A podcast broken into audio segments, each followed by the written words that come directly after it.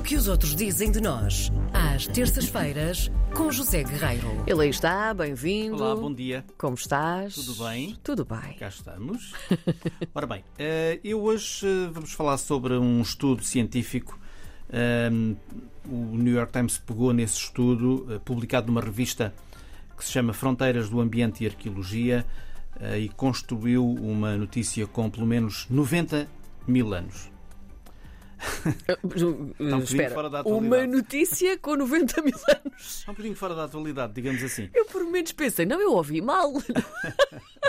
Sim. Ora, o que é que aconteceu há 90 mil anos neste território a que nós hoje chamamos Portugal? Porque, digo eu, estou a falar aqui do homem de Neandertal, eh, Neandertal, assim é que é, e é fascinante, acho eu, descobrirmos como, como eles viviam, como comunicavam, como passavam o tempo e, sobretudo, o que comiam. E tem a ver com este estudo. Este estudo mostra que há 90 mil anos os Neandertais instalados em Portugal, quer dizer, instalados aqui neste, neste território onde nós eh, estamos, à beira-mar plantado, apanhavam e assavam caranguejos castanhos. O estudo, conta o New York Times, diz que a descoberta foi feita nas escavações de uma gruta, a Gruta da Figueira Brava, em Sesimbra. Foram descobertos restos de caranguejos castanho, incluindo fragmentos de conchas carbonizadas.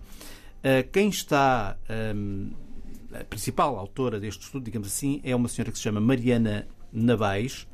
Eu penso que ela é portuguesa, mas não tenho a certeza, mas julgo que sim pelo nome.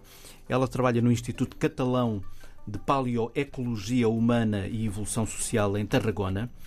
E ela conta que os caranguejos castanhos teriam uma largura média de carapaça à volta dos 16 centímetros, eram levados inteiros para a gruta, onde eram depois assados em carvão e depois eram comidos. É de resto um pitel ainda hoje muito apreciado em Portugal É verdade. não é? Não só em Portugal, mas em Espanha, por exemplo, também. Não se sabe se os caranguejos na altura teriam algum tipo de simbologia. O que se sabe é que eram muito nutritivos. Os caranguejos, tal como outros mariscos, são ricos, por exemplo, em ômega 3 e por aí se pode explicar, diz Marina Nabais, o desenvolvimento cognitivo ao longo de milhares de anos do homem de Neandertal.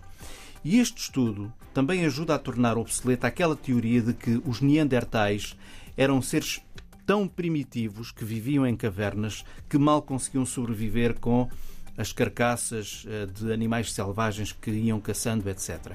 Este caso revela que talvez não fosse bem assim. Os caranguejos eram apanhados em poças ou em pequenas piscinas de maré baixa durante o verão e os arqueólogos também en- encontraram nesta gruta, para além dos caranguejos, os restos de lapas, mexilhões, ameijoas, diferentes tipos de peixe, sugerindo, eh, portanto, que vários tipos de seres marinhos faziam parte da dieta do homem de Neandertal. Ou seja, ao contrário do que se pensava, eles comiam também alimentos do mar. O local da caverna, esta gruta da Figueira Brava, que eu desconheço, ficava, conta o New York Times, a cerca de um quilómetro e meio da costa quando os Neandertais viviam lá. Tinha várias câmaras, incluindo uma área de estar, e é assim que eles colocam a questão, uma área aberta tipo varanda, eh, provavelmente o suficiente para acomodar pelo menos uma família extensa. 90 mil anos depois, conta o jornal que o aumento do nível do mar lentamente trouxe o Atlântico até à porta da caverna e hoje, para se chegar lá, é preciso uma aventura, é preciso Sim. descer numa falésia Sim. super íngreme, com, no entanto, com vista para o mar. Portanto, é um bocado difícil chegar lá. Este estudo, como disse, foi tratado no New York Times.